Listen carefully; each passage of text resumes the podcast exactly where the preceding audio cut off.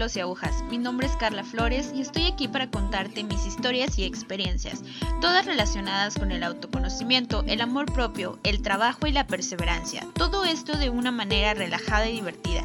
En cada episodio encontrarás una historia con la que te sentirás identificada. Quédate conmigo y juntos descubriremos todas esas respuestas que tanto hemos buscado.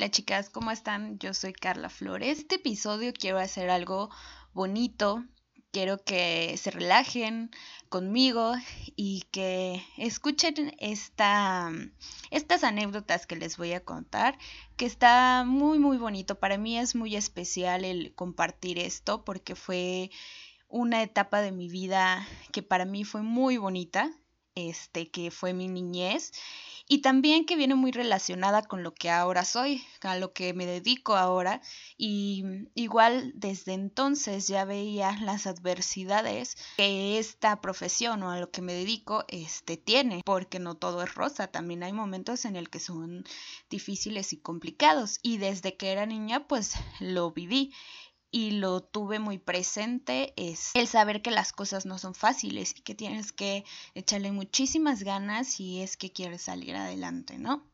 Entonces, pues pónganse cómodas porque esta es una historia larga. Esta es como para que se relajen, para que me pongan por ahí en una esquinita y me escuchen mientras están haciendo no sé, están cosiendo o están lavando trastes o acomodando la ropa porque vamos para largo. Esta es una historia larga.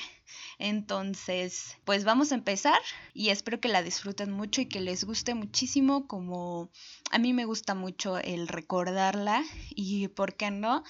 el poder compartirla con alguien y, y si esto a ustedes también les llena y les sirve, pues qué mejor. Creo que el objetivo de esto pues es eso, ¿no? El que se queden con algo y que lo disfruten. Así que bueno, pues vamos a empezar.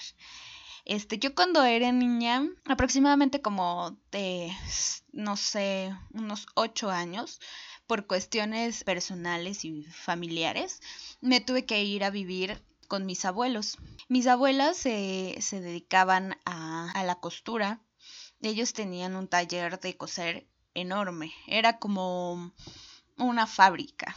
Yo siempre lo he visto como una fábrica porque tenían áreas de terminado, áreas para planchar, áreas en donde estaban las máquinas este de coser, o sea, tenían un área para cada cosa.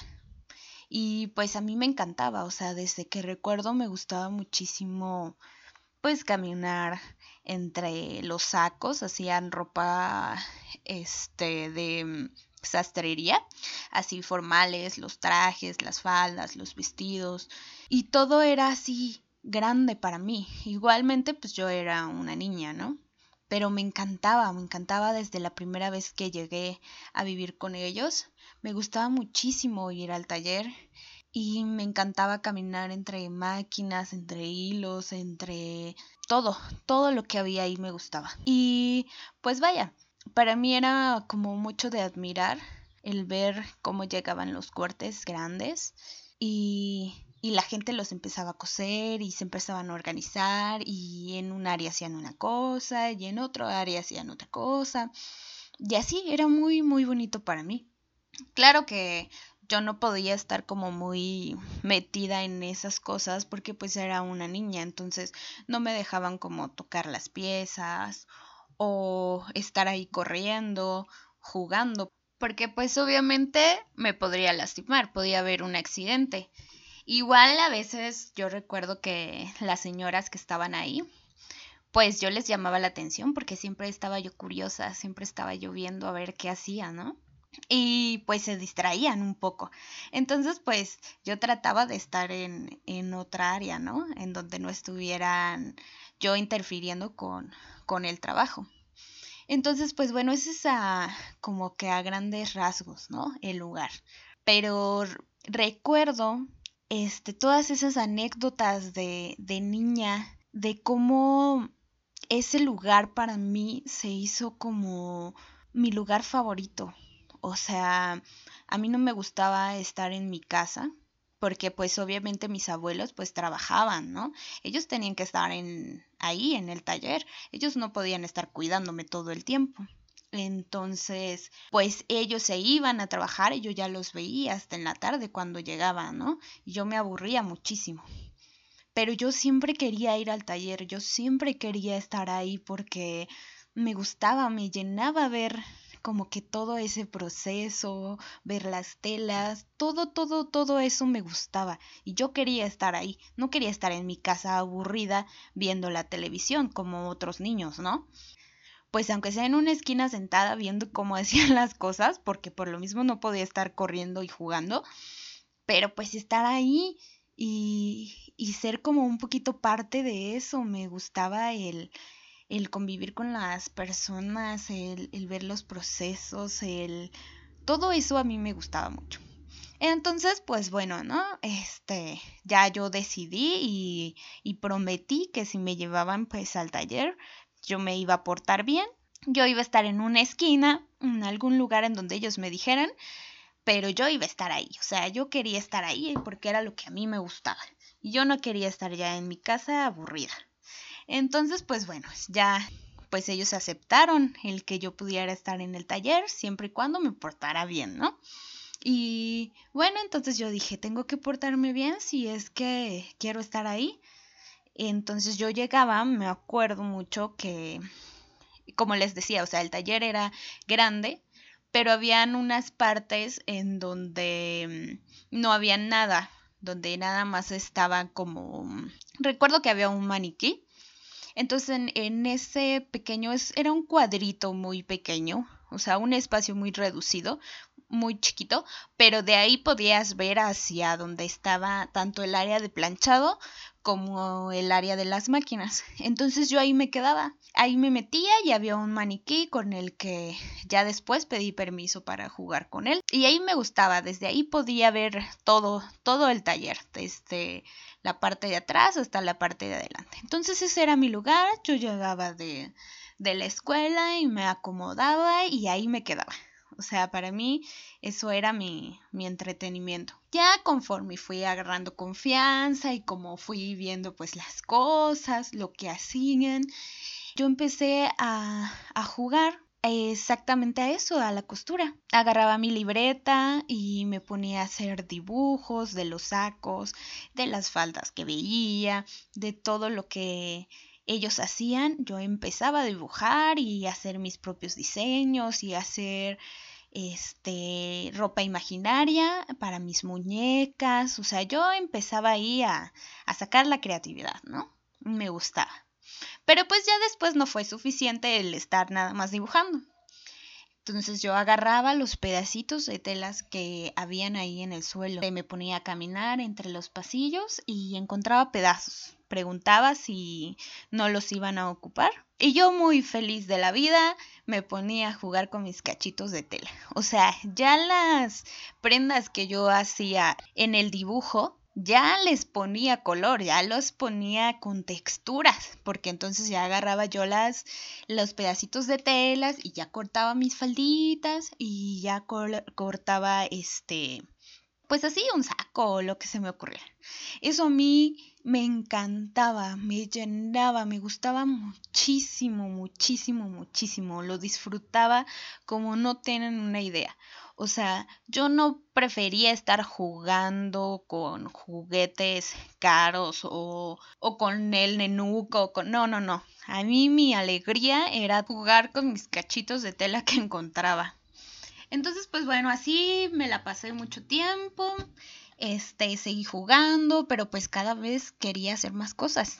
Cada vez mi quietud, pues me hacían querer este, hacer cosas más grandes, ¿no? No, no quedarme nada más con esos cachitos. Entonces, en ese lugar en donde yo estaba, me acuerdo que pues a veces ya me aburría porque ya no tenía nada que hacer. Y obviamente siendo una niña pues necesitas estar moviéndote o, o, quieres estar haciendo más, ¿no? Y yo quería saber más sobre la costura. Yo quería mm, ya crear cosas, yo quería hacer ya ver mi idea este plasmada en una prenda ya, ¿no? Entonces, como yo les decía, en ese lugar en donde yo me quedaba estaba un maniquí aún lo recuerdo bien, de esos maniquís clásicos, creo que era como una talla 9, azul y tenía sus líneas de referencias blancas. Entonces, pues yo discretamente, pues poco a poco me acercaba y empezaba como a agarrar el maniquí un poquito, este, como a quererle poner más pedacitos de tela encima ya un poquito más grandes, o sea, ya buscaba unos pedacitos que la pudieran cubrir, porque pues ya, ya era necesario hacer unas prendas pues un poquito más grandes y que se vieran como todas las prendas que yo veía ahí. Obviamente que todo esto siempre yo lo hacía como a escondidas, como muy mm, tranquila, como muy discreta, porque mis abuelos eran muy exigentes, eran súper, sumamente estrictos conmigo y exigentes. Entonces, ahora lo entiendo, ¿no? Porque pues obviamente ellos estaban en su trabajo, estaban trabajando y no podían estar como tampoco enfocados en mí. O sea, tampoco iban a estar como a que yo me quedara quieta en un lugar o iban a estar preocupados de que yo estuviera pues sí, cerca de las, de las máquinas y pudiera haber un accidente o cerca de donde estaban unas calderas enormes. Recuerdo que había un lugar en donde hacía muchísimo calor, salía muchísimo vapor de ese lugar, que era un lugar en donde estaban como el lugar de planchado y así. Entonces habían unas calderas donde sacaban el, el vapor, porque eran unos como burros, bueno, así se les dice aquí, en donde planchas, este, pero eran industriales. Entonces, pues sacaban vapor y también era un poquito peligroso, ¿no? También estar por ahí. Entonces, pues yo por eso ahora lo entiendo y ahora lo creo, pues eran así de exigentes de que querían que estuviera en un lugar jugando, porque pues no querían que hubiera que me pasara nada, ¿no? Entonces, pues bueno, con mucha cautela y con mucha discreción, pues ya, agarraba mis cachos y empezaba a hacer mis figuritas en el en el maniquí. Obviamente pedía permiso para poder jugar con él. me daban permiso, pero siempre no lo estuvieran ocupando. Entonces yo ya era feliz, porque pues ahora ya no lo hacía en el cuaderno, ahora yo ya lo veía en la en la muñeca, ¿no? En el maniquí, que para mí era como, ay, estoy vistiendo a una persona porque pues tiene toda la silueta de una persona, entonces me gustaba hacer el maniquí alto, me gustaba hacer el maniquí bajo, me gustaba hacerle tops y cosas así. Obviamente ni siquiera tenían forma ni figura, pero para mí era algo de maravilloso. Entonces con ese maniquí yo jugaba, me gustaba mucho jugar con él. Y pasó una situación en la que una vez salieron bolsas este, en donde mm, en los sacos las metían con unos que se llaman cubrepolvos, que son como bolsas transparentes, en donde tú metes los sacos o las faldas, lo que vayas a hacer, para que no se empolven o, o no se arruguen, y esa ya era como que la parte final en donde ellos los embolsaban y ya para llevárselos, ¿no? A la fábrica en donde los hacían. Entonces, pues Sobraron muchas bolsas de esas porque ya no servían y sobraron y estaban por ahí cerca. Recuerdo que las agarré y dije, bueno, no tengo tela que pueda cubrir el torso de la muñeca, ¿no? Entonces, pues voy a agarrar estas bolsas. Me pueden servir como si fueran un pedazo de tela, pero imaginaria para mí. Agarraba las bolsas, recuerdo que esa vez le hice como un vestido, lo recuerdo mucho mucho, mucho esa ocasión. Creo que ese día desde que salí de la escuela hasta que salieron ellas de, de trabajar ahí en el taller, me la pasé todo el día en el maniquí con alfileres y con las bolsas, porque en mi cabecita yo tenía la idea de hacer un vestido de novia. Entonces, como las bolsas eran grandes, pues yo me imaginaba el velo de la novia, el escote del vestido, la falda. Ese día me esmeré como si no hubiera un mañana, como si fuera una pasarela y yo tenía que hacer un vestido de novia. Entonces lo terminé y recuerdo mucho, o sea, tengo ese recuerdo muy presente porque lo terminé y ya me quedé como que pensando, imaginándome cómo sería el color y así, ¿no? Entonces en ese lapso del tiempo, pues las señoras que trabajaban ahí cosiendo, pues se tenían que ir. Y me vieron que estaba ahí con el maniquí y todas pasaron y todas lo vieron y todas se sorprendieron desde, obviamente, mi imaginación y los pocos recursos que tenía, que eran solo alfileres y bolsas.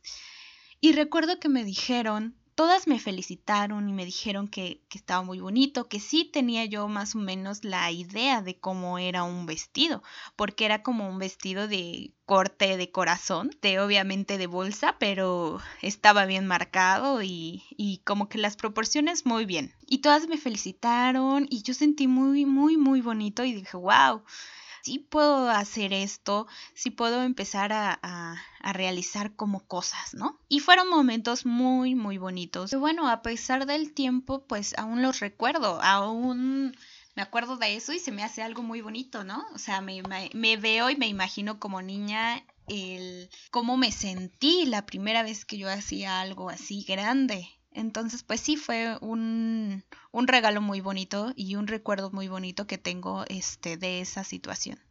Pero bueno, como todas las cosas bonitas que hay en la vida, también pues hay cosas feas, ¿no? Y desgraciadamente, pues todo eso se terminó. Todo ese castillo hermoso que yo había construido de telas, de hilos, de botones, de cierres, de todas las cosas bonitas que yo veía, poco a poco se fue desplomando. Desgraciadamente en la industria textil es muy complicado a veces el mantenerse. Tienes que tener unos cimientos muy fuertes para mantenerte. Ya sea que tu negocio sea algo pequeño, sea un negocio mediano, sea un negocio grande, siempre tienes que tener unos buenos cimientos porque si no, todo se cae y todo se desploma. Y eso fue lo que pasó yo no tenía mucho esa mm, conciencia porque como les digo, era una niña como de 8 años, 10 años en ese momento, ¿no? Entonces yo no sabía qué era lo que estaba sucediendo, pero pues de repente yo veía ya a mis abuelos angustiados, yo veía que ya no les traían la empresa con la que trabajaban tanta ropa como antes, ¿no? O sea, yo veía antes cómo llegaban las camionetas ahí a, al taller. Y llegaban así los bultos enormes, ¿no? Con todas las piezas, los delanteros, los traseros, las mangas, todo así, pero en cantidades grandes. Y venían bolsas también con muchísimos botones, si es que llevaban botones, con cierres, con aplicaciones, con una infinidad de, de cosas, ¿no? Dependiera de lo que llevaba las, la prenda. Entonces yo después empecé a ver que ya no venían esas cosas así. O sea que la producción ya era diferente, ya no era igual. Entonces, para mí fue como muy difícil estar en medio de ese proceso porque pues obviamente yo era una niña y no entendía lo que estaba pasando. Solo veía que las cosas ya no, e, ya no estaban siendo igual. De repente ya les empezaban a, a traer otro tipo de ropa que era como ropa mucho más complicada de, de hacer. La gente pues de esa empresa era como más exigente. Según lo que me cuentan ya ahora, era porque cambiaron la administración de esa empresa. Entonces, al cambiar, pues los diseñadores y, y, las nuevas personas, pues hicieron cosas distintas. Entonces, pues les mandaban cosas distintas. Pero pues, por lo mismo, de que ya las cosas eran diferentes, pues era de adaptarse o pues simplemente pues cerrar el negocio. Lo que yo recuerdo que mi abuela pues sí lo intentó, pero al final del día pues no lo lograron. Yo la recuerdo a ella una persona muy fuerte, una persona muy valiente. Ella era la, la persona que, que se encargaba de todo. Ella hacía las muestras que se tenían que llevar a la empresa y si estaban mal en la misma empresa, ella las acomodaba y, y las cosía y, y todo, ¿no? Entonces fue muy valiente y fue muy guerrera, pero al final de cuentas ya no se pudo, ya no se pudo sostener ese taller, ese mundo maravilloso que yo veía, ¿no? Y recuerdo muy bien que una vez yo vi a mi abuela llorando, ¿no? De la desesperación de ver cómo todo se estaba derrumbando y no poder hacer nada. Entonces yo me acerqué con ella y le dije, igual llorando, yo algún día voy a hacer ropa. Y voy a hacer ropa la más fácil del mundo ropa sencilla para que las personas que las cosan como ustedes que, que tienen una fábrica, pues no se les haga complicado hacer todo eso y ustedes puedan este, coser sin ningún problema y todo salga rápido y puedan tener mucho trabajo, ¿no? Obviamente eso era lo que yo tenía en la cabeza, ¿no? ¿Qué podía yo pensar? ¿Qué podía yo hacer? en las poquitas limitaciones que yo estaba, ¿no? Que yo tenía a mi alcance. Solo recuerdo que me abrazó y pues continuaron con, con lo que estaban haciendo, ¿no? Y pues poco a poco ya fue la parte más dolorosa, que fue cuando se empezaron a ir las máquinas una por una. Se empezó a, a ir pues todo ese gran castillo que habían creado, todo eso que tanto esfuerzo les habían logrado tener, se fue, se esfumó en un momento este, estuve en ese proceso cuando empezaron a, pues, a darle las gracias a las personas que trabajaban. El, no sé, fue, fue un proceso muy, muy triste y muy difícil de vivir porque, pues, de tener algo tan grande y tan hermoso y tan apasionado que ella le tenía ese trabajo, porque ella amaba su taller inmensamente, ella era feliz ahí y de repente el que se fuera de esa manera.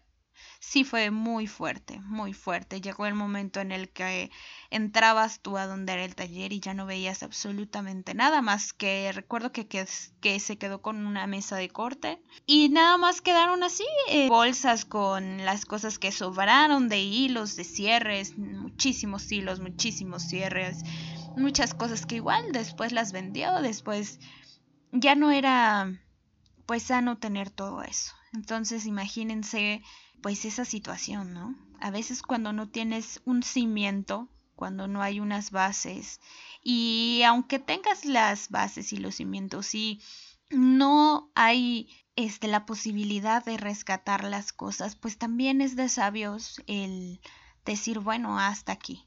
El no estarse enfermando, el no estar sufriendo, el no estar a fuerzas queriendo mantener algo que ya no es posible.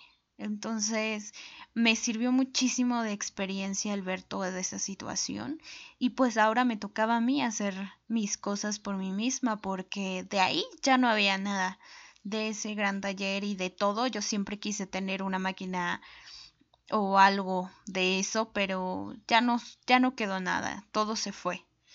Entonces, pues sí, a veces así pasa y hay que seguir adelante, ¿no? Y ella pues ya no continuó con el taller, ya no quiso saber nada de eso, era yo creo muy fuerte para ella el ver esa situación que decidió ya no ya no saber nada de eso. Lo cual pues sí es muy respetable, ¿no? Su momento pues lo vivió y lo disfrutó, pero a veces así es las cosas, ¿no? Por algo pasan y, y hay que seguir adelante y siempre esforzándose para lo que uno quiera. ¿No? Bueno, pues hasta aquí fue la historia, esta historia de mi niñez y todo lo bonito que, que viví, también las partes fuertes, ¿no? Ya en el siguiente episodio, pues les hablaré un poquito ahora de la lucha que me tocó a mí el saber y encontrar la pasión, el ver por dónde tenía que comenzar, porque como les dije, a lo mejor las bases ya las, las tenía de lo que veía, pero pues a veces te toca trabajar y hacerlo tú solo. Y, y qué mejor que salir adelante con tu esfuerzo y tu perseverancia. Entonces, pues en el siguiente episodio, ahí les contaré cómo me fue y, cómo le hice para pues lograr tener ahora algo que es mío, ¿vale? Entonces, pues los espero el siguiente, en el siguiente episodio, el próximo lunes. Cuídense mucho y espero que les haya gustado y que se le hayan pasado tan bien como yo me la pasé con ustedes. Así que adiós.